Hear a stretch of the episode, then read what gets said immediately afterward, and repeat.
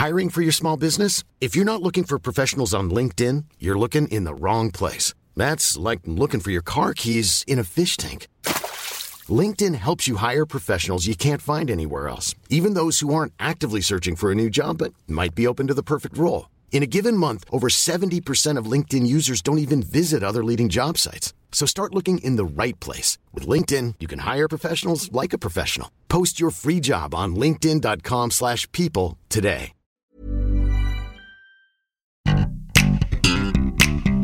Bienvenue dans le dernier épisode d'Humaine, une femme, une voix, le podcast Marie-Claire en partenariat avec la Matmut qui met en lumière les femmes porteuses de projets positifs. Celles qui cherchent jour après jour à faire évoluer la société. Empowering au féminin, écologie, solidarité, santé, leur expertise vaut de l'or, question à celles qui s'engagent pour prendre soin de demain. Annelise Montaville est directrice du centre de santé du Square de la Mutualité à Paris. Bonjour Annelise. Bonjour. Est-ce que vous pourriez vous présenter en quelques mots? Alors, Annelise Montaville, euh, tout juste 48 ans, maman de deux enfants, parisienne, et euh, très passionnée par son métier, par son secteur, la santé, dans lequel j'ai baigné depuis toute petite. Fantastique. J'allais vous demander justement, racontez-moi quel est votre parcours professionnel dans le milieu de la santé.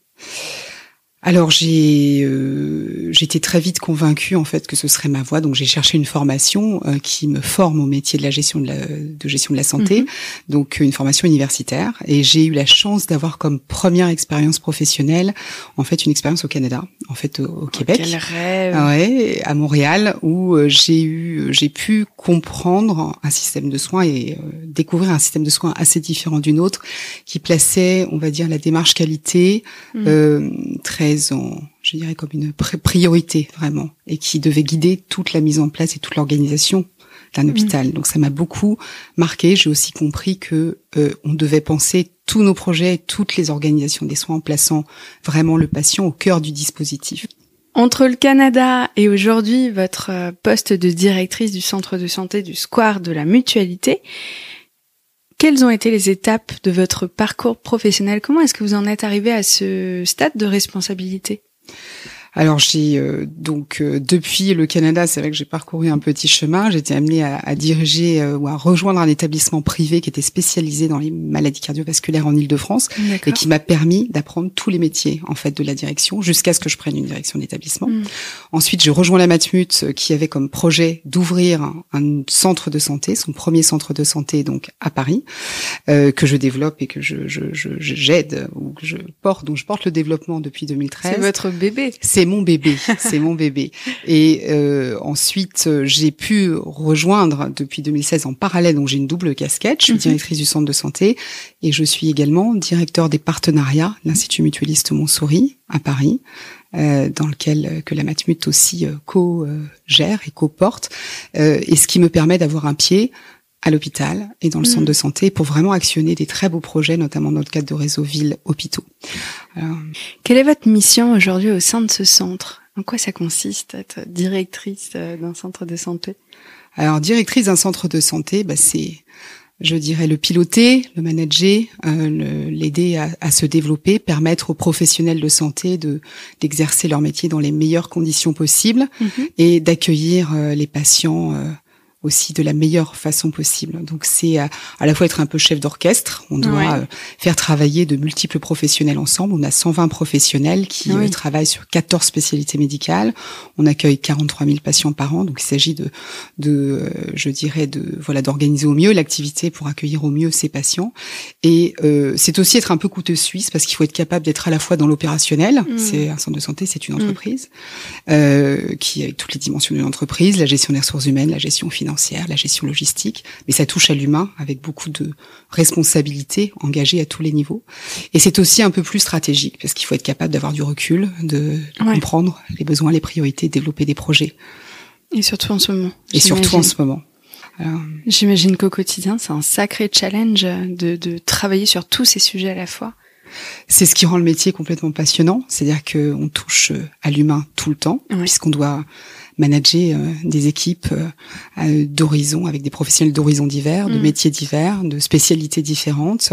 on doit être vraiment dans l'opérationnel comme dans toute entreprise en fait, avec toutes les dimensions gestion financière, gestion des ressources humaines, la logistique, le technique, tout en étant capable d'avoir le recul suffisant qui permet de mener des projets, d'aller de l'avant, d'innover en fait et d'apporter toujours une meilleure réponse euh, à ce besoin d'améliorer l'accès aux soins et d'améliorer les parcours de soins. Euh, en cette période de Covid au plus fort de la crise, quelles ont été, vous, concrètement, vos actions?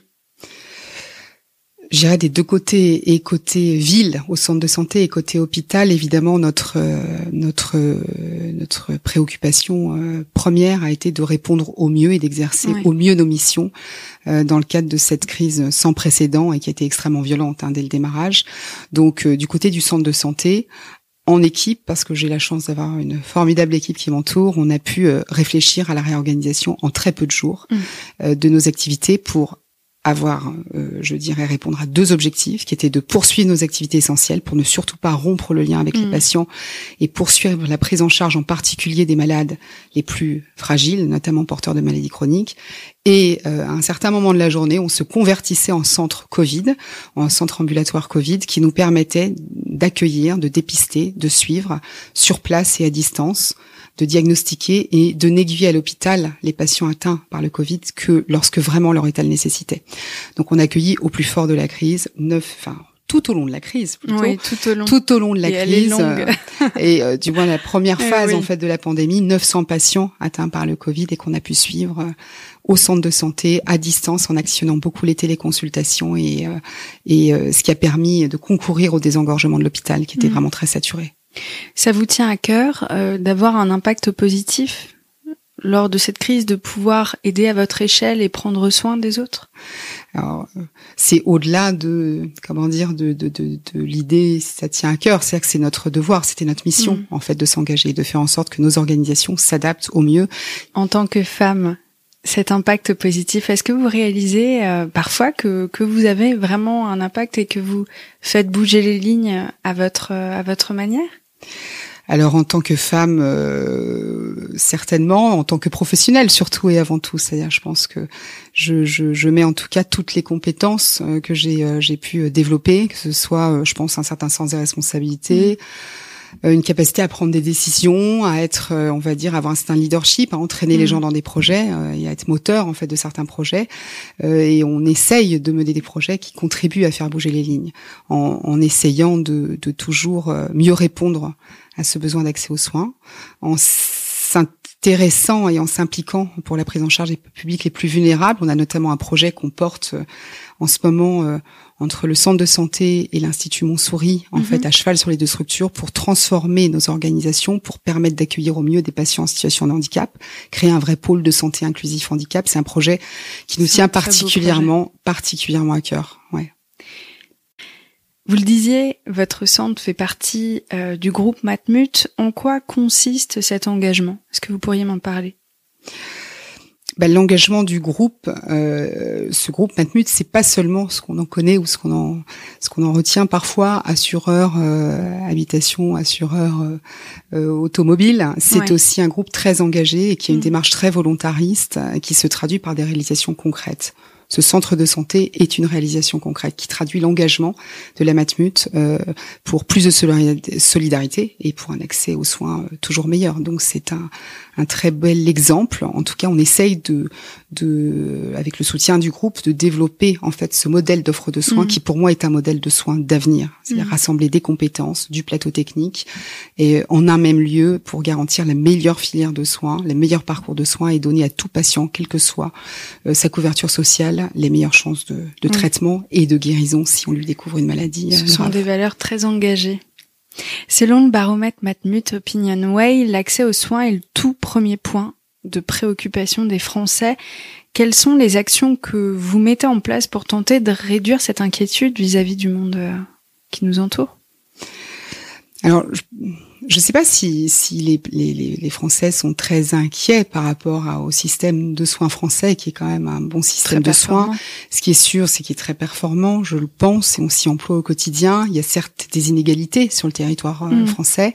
En revanche, euh, nous, c'est sûr qu'en en, créant ce genre de structure, euh, on essaye de montrer, de démontrer que dans des structures soumises à des fortes contraintes, on est capable de proposer une offre de soins avec de très bons médecins, un très bon plateau technique, et qu'un patient qui n'a aucun réseau et qui se découvre une maladie saura qu'il sera mis sur des rails qui lui donnera mm. le meilleur parcours de soins possible. Donc ça, pour moi, c'est vraiment une action qui, qui, qui je dirais, qui, qui montre notre engagement à, mm. Mm. comment dire, à améliorer l'accès aux soins. Ensuite, il y a plein de projets dans lesquels on s'engage.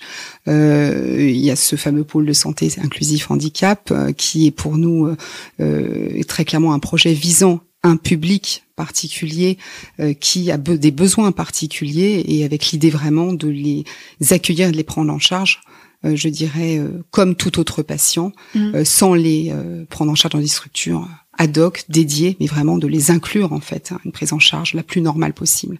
Donc ça, c'est aussi un accès aux soins qu'on essaie de voilà de développer pour de des démocratiser. plus plus mm. euh, on va dire beaucoup plus euh, beaucoup plus vulnérables et beaucoup plus fragiles. La téléconsultation est un autre moyen de développer l'accès mm. aux soins. aussi euh, beaucoup tous engagés pendant la crise sanitaire et on continue à le faire. Et on est persuadé que on le voit par exemple sur la prévention du risque tabagique quand vous demandez à quelqu'un de venir toutes les semaines en consultation physiquement quelque part, que si vous êtes capable d'alterner de le lui permettre un suivi en téléconsultation, on va réussir à le capter et à le mener, mener à bien. Son sevrage tabagique, c'est un exemple très concret. Selon le baromètre, les femmes comme les hommes déplorent la baisse de solidarité dans notre société. Pourtant, pour les femmes, ça se retrouve dans une moindre proportion que les hommes. Qu'est-ce qui, de votre point de vue, au travers de vos expériences, pourrait expliquer ce constat, le fait que les femmes finalement sont peut-être plus optimistes que les hommes? Face à la baisse de solidarité? Alors moi, si je dans la question que vous posez, ce qui euh, est sûr, c'est ce que je retiens davantage, c'est ce sentiment même s'il y a une petite euh, différence de perception entre les hommes et les femmes, mais d'une d'une d'une baisse de cette solidarité collective. Mm. Je dirais c'est plutôt ça que moi qui m'interroge. Euh, même si moi je constate au cours des derniers mois, avec ma vision très euh, forcément centrée euh, sur nos, nos, enjeux actuels, qui étaient euh, qui sont la vaccination et qui étaient de prendre en charge au mieux les patients Covid, qui a eu beaucoup d'élan de solidarité en fait et beaucoup de manifestations de solidarité. J'espère que cette crise va permettre en effet de rebattre certaines carte et de nous recentrer sur l'essentiel. Et je pense qu'il s'agit vraiment d'une responsabilité euh, individuelle et collective euh, et individuelle portée par les femmes, peut-être avec un petit peu plus parfois de dynamisme, les hommes aussi, mais pour mener des projets à bien qui puissent euh, nous permettre de, de faire en sorte euh, de sortir certaines personnes de l'isolement et de l'exclusion. Quel message pour toutes celles et ceux qui nous écoutent est-ce que vous aimeriez porter aujourd'hui? Alors aujourd'hui, l'enjeu actuel et qui dépasse certainement tous les autres, c'est la vaccination. Donc mm. mon message, c'est vaccinez-vous pour nous permettre de reprendre tous une vie la plus normale possible. Et dans notre secteur de la santé, on souffre aujourd'hui, on déplore aujourd'hui des retards de diagnostic, de prise en charge. Plus nous sortirons de cette crise, plus nous pourrons rattraper ce retard et reprendre en charge le mieux possible tous les patients qui ont besoin de soins et de traitements et de et d'interventions chirurgicales parfois qui sont attendues depuis de longs mois. Donc vaccinez-vous. C'est bien noté. Merci beaucoup Anne-Lise. Merci à vous. Merci d'avoir écouté Humaine, une femme, une voix, un podcast Marie-Claire en partenariat avec la Matmut. N'hésitez pas à soutenir le podcast en nous mettant 5 étoiles ainsi qu'un commentaire sur iTunes. Quant à moi, je vous recommande vivement d'aller écouter les autres épisodes tout aussi passionnants.